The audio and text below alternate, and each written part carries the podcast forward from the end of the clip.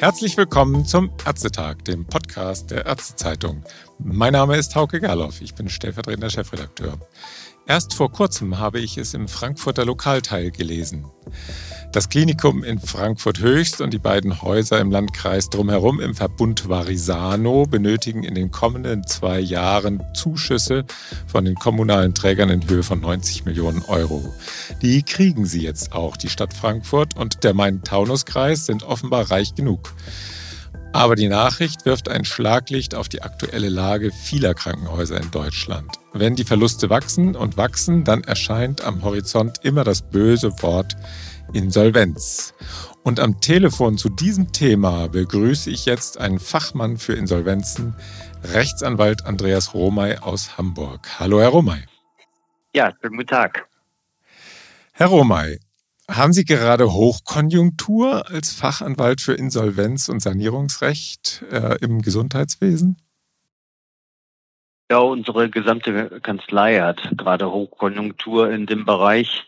Äh, sind zahlreiche Kollegen gerade im Einsatz, sowohl auf der Beratungsseite für Insolvenzverfahren in Eigenverwaltung als auch auf der Seite als Sachwalter.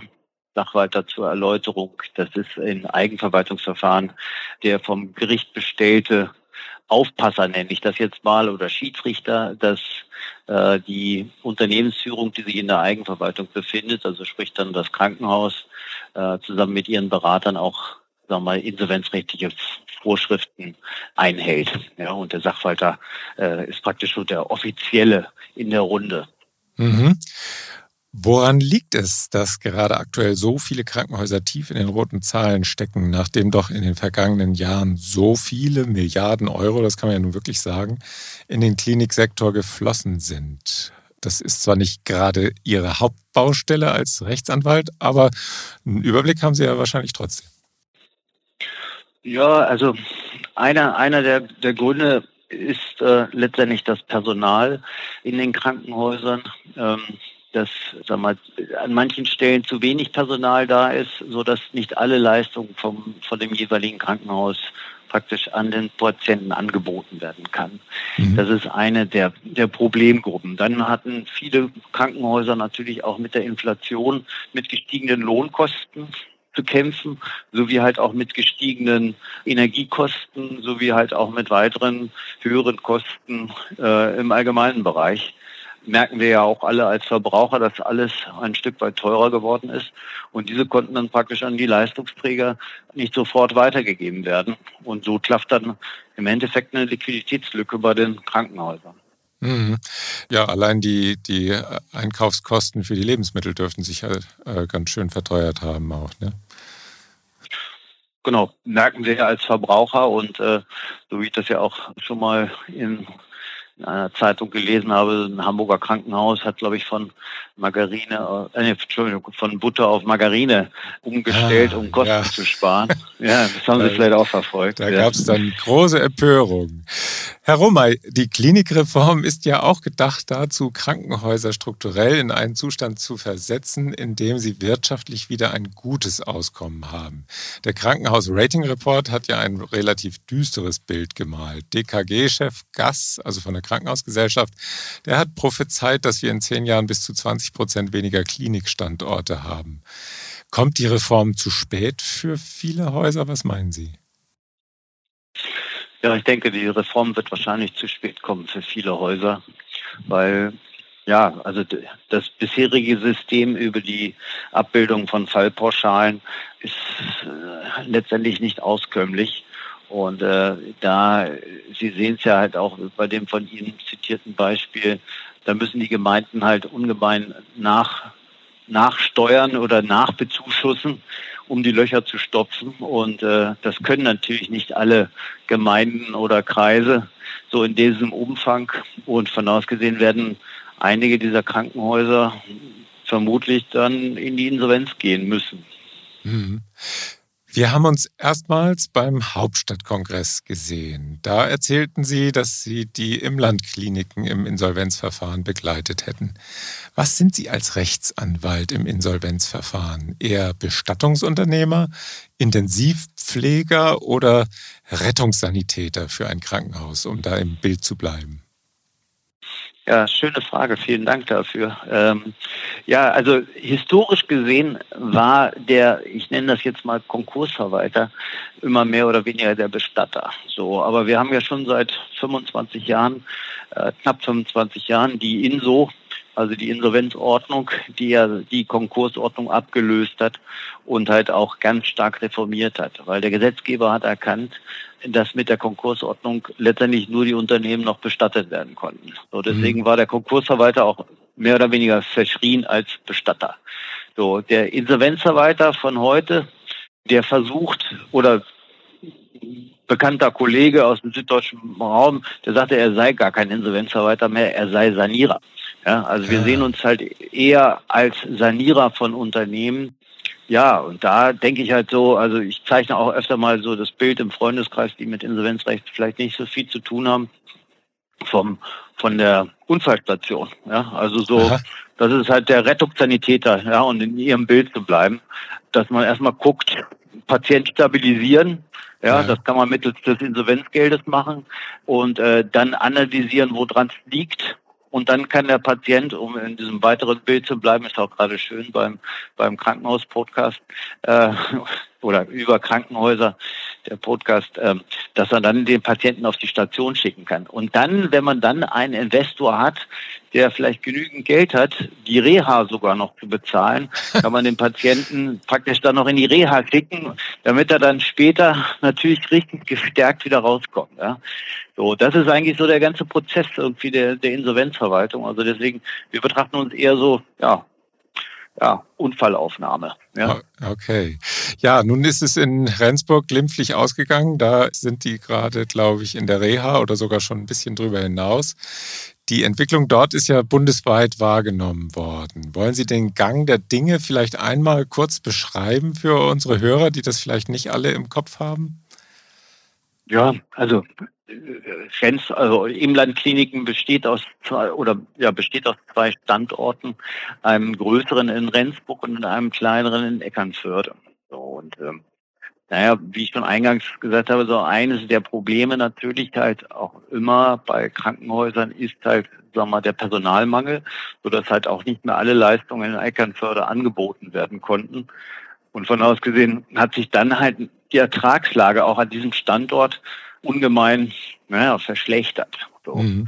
Und ähm, aus zwei Angeschlagenen wird nicht unbedingt ein, ein gesunder, wenn man den zusammenlegt, aber man musste dann natürlich auf die Kosten gucken. So, jetzt hat, das ist ja auch kein Geheimnis, dass auch dort der Kreis eine ganze Menge Geld immer in der Vergangenheit nachschießen musste, mhm. um die Löcher zu stopfen. Und äh, dann erschwerend kam noch dazu, also erschwerend ist in Anführungsstrichen, aber gab es natürlich halt auch äh, sagen wir ein, ein Bürgerentscheid.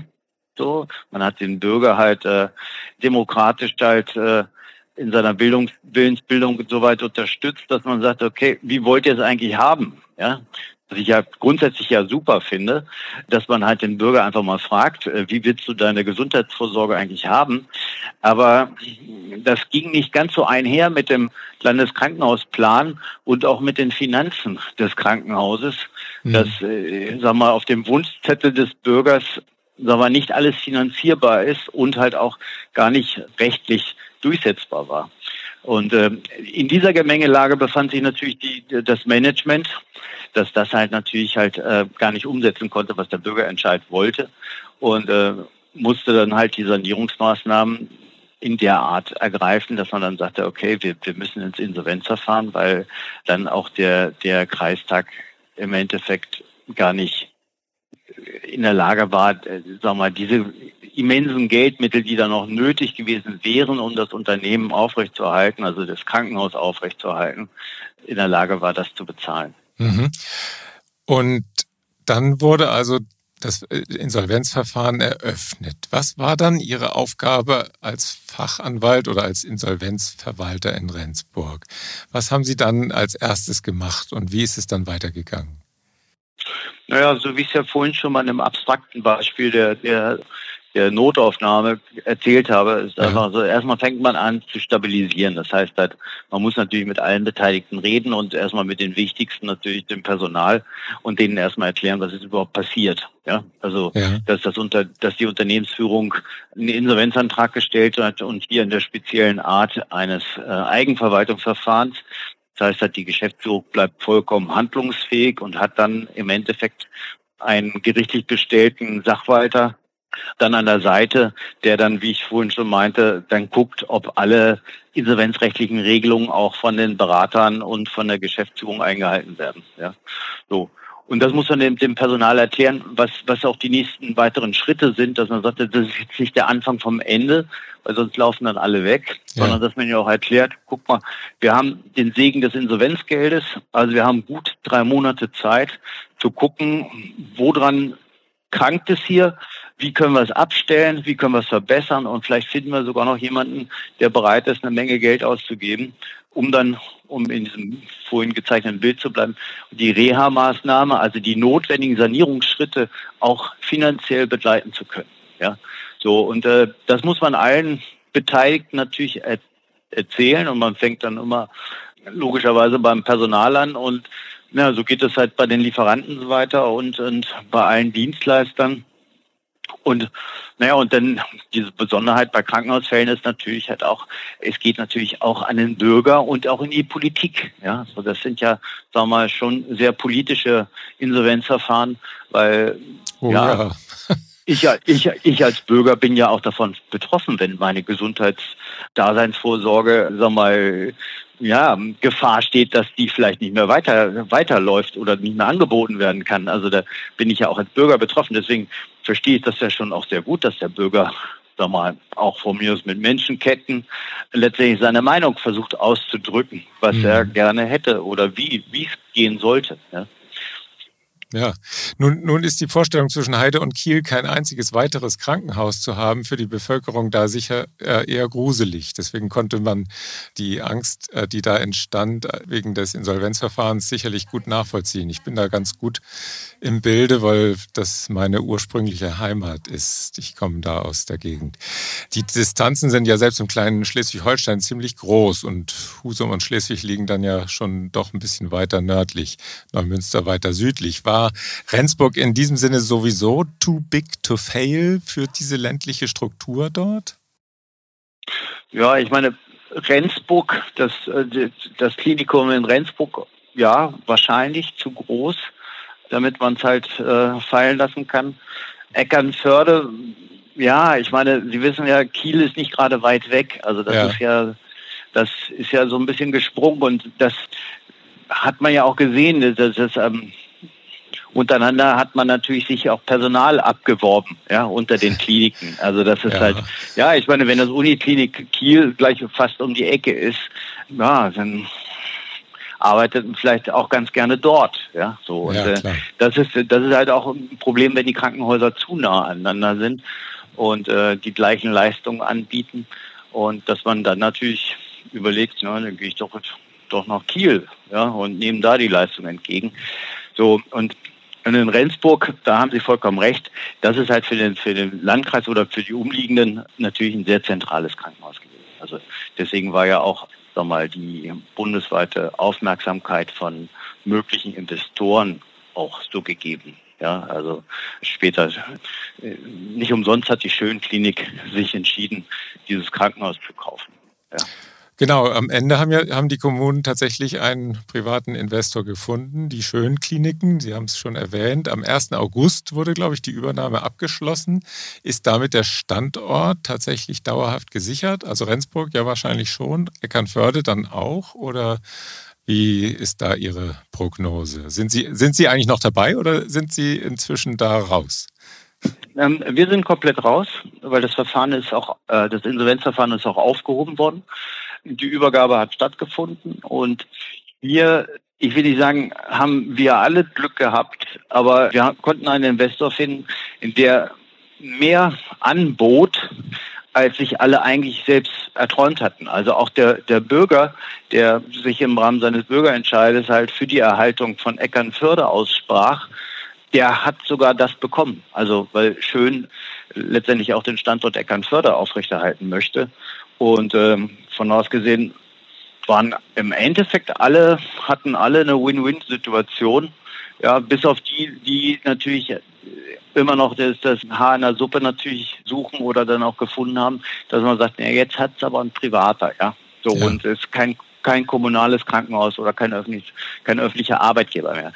Das ist, ja, das ist richtig, aber auch ähm, die Gläubiger in diesem Insolvenzverfahren, die können ja mit fast einer Vollbefriedigung rechnen.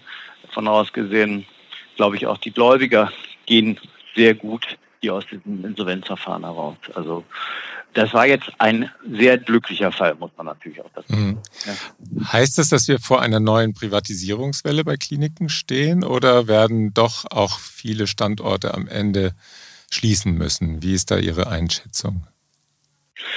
Ja, ob es zu einer Privatisierungswelle kommt, das kann ich nicht so ganz so einschätzen. Also ich, ich kann mir auch gut vorstellen, dass, dass äh, Sanierungen auch, sag mal, von kommunalen Krankenhäusern auch so passieren können. Also das ist halt letztendlich, vielleicht bedarf es eines Insolvenzverfahrens, um einen Schuldenschnitt zu machen, aber der, der Unternehmensträger wird dabei erhalten bleiben und die Eigentümerschaft der Kommune kann auch erhalten bleiben.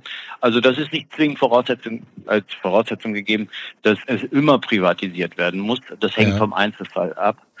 Aber gleichwohl gehen wir, glaube ich, alle in der Branche davon aus, dass da mal gerade die kleineren Krankenhäusern, die nah an einem größeren dran sind, letztendlich wahrscheinlich ähm, ja entweder der Liquidation oder der Schließung oder einem Insolvenzverfahren zum Opfer fallen, weil sie halt diesen Kostendruck, den wir vorhin schon besprochen hatten, und halt auch ja eben im Endeffekt auch das Abwerbeszenario von Personal und ähm, ja, die, die sowieso noch weiter laufen, äh, steigenden Kosten gar nicht mitmachen können. Und dort wird auch, sagen wir mal, die Reform, glaube ich, nicht schnell genug sein, um diese Krankenhäuser zu retten.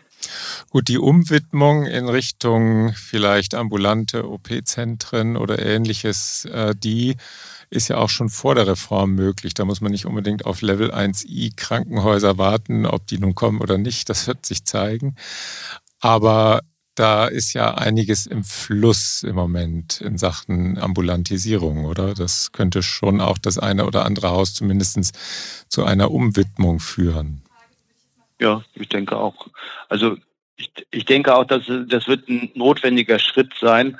Äh, das kann man ja auch überall von allen, die sich, sag mal, im Krankenhauswesen sag mal, auch als Berater betätigen, auch derzeit ja lesen, dass es wahrscheinlich unumgänglich sein wird, dass man das althergebrachte Krankenhaus auch umwidmet. Ja, mhm. also auch um Personal frei zu bekommen. Ja, es gibt ja sogar Meinungen, dass man sagt, wir haben gar nicht zu wenig Personal, sondern das Personal ist halt falsch verteilt. Ja? Mhm. So, also Strategisch, welche Empfehlungen würden Sie, Sie sind ja nun als Sanierer, müssen Sie ja auch strategische Fragen klären in so einem Insolvenzverfahren für ein kleines Haus.